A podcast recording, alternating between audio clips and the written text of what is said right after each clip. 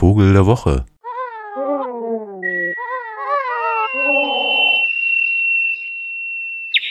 Ja, und trotz dem etwas erkalteten Frühling wollen wir einen äh, Frühlingsvogel zum Vogel der Woche machen, den Sie höchstwahrscheinlich kennen, den jedes Kind kennt hierzulande, denn er ist relativ weit verbreitet in äh, hiesigen Landen, äh, in Gesamteuropa bis weit nach Asien hinein und auch Nordafrika kann man ihn finden.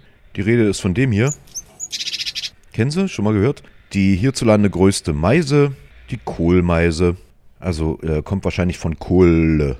Schwarzes Köpfchen, schwarzen Brustlatz und einen schwarzen Streifen äh, über den gesamten Bauch. Ansonsten gelb und einen weißen Fleck. Das ist die Kohlmeise, Männchen, Weibchen kaum zu unterscheiden, so draußen. Man kann sie aber sehr wohl unterscheiden an der Stimme. Denn jede männliche Kohlmeise hat eine andere, einen anderen Gesang. Das heißt, wir hören derzeit hier die hallischen Kohlmeisen, die klingen ungefähr so. Natürlich mit Variationen, das heißt eher so ein bisschen unambitioniert. Ganz im Gegensatz zu den Berliner Kollegen, die etwas forscher auftreten und äh, etwas selbstbewusster zu sein scheinen. Ja, so klingt es in Berlin. Äh, kann natürlich auch sein, dass das einfach nur so eingewanderte Neuberliner sind, aus dem Spreewald möglicherweise. Die äh, sind ja dann immer am lautesten, wenn die da hinziehen nach Berlin. Äh, vielleicht auch aus Brandenburg.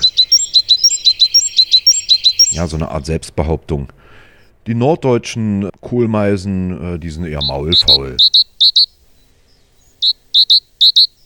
Ja, schauen wir doch mal dialektal sozusagen nach Baden-Württemberg ins schwäbische Kohlmeisen-Sprachgebiet. Da klingt es so. Ja, versteht man gar nicht, wa? Kann man kein Wort verstehen von denen. Das geht übrigens auch so hier mit den bayerischen Meisen. Können wir auch mal reinhören. Die klingen natürlich anders. Etwas forscher als die schwäbischen Kollegen. Aber unverständlich. Gemütlich eher die Sachsen, Meisen. Ja, das ist alles ein bisschen langsamer, lieblicher auch, ne? Bisschen heile Welt. Ja. ja, aber die Meise ist ja nicht nur hier auf Germany begrenzt, sondern kommt ja in ganz Europa vor. In Spanien und Italien, äh, da kommen die nächsten beiden her. Da ist es schon ein bisschen lebendiger.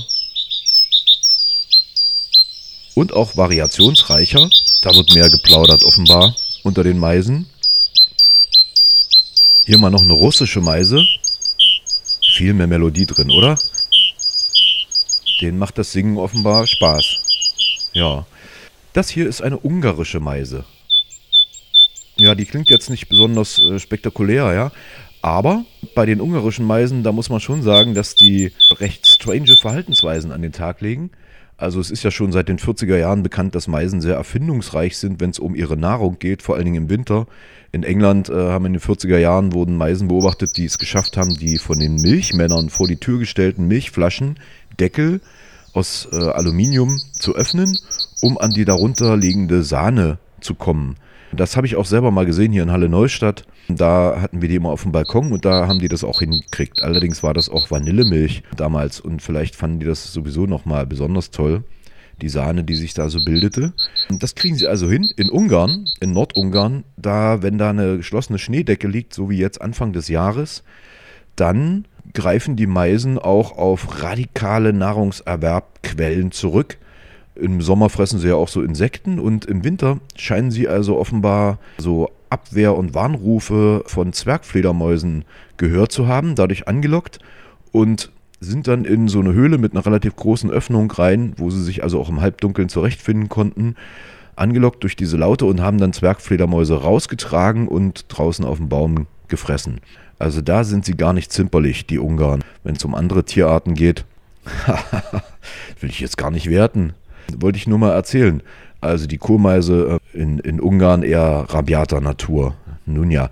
Ähm, also was die Dialekte angeht, so ist das wirklich so, dass also theoretisch, äh, wenn sich jetzt jemand sein Leben lang mit Kohlmeisenrufen beschäftigen würde, würde er sie also auch wiedererkennen, zumindest im Wald.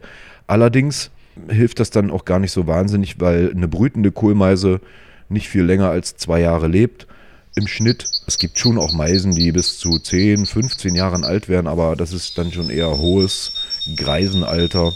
Insofern, wenn man dann kaum mal die gelernt hat, auseinanderzuhalten, dann sind sie auch schon tot. Hm.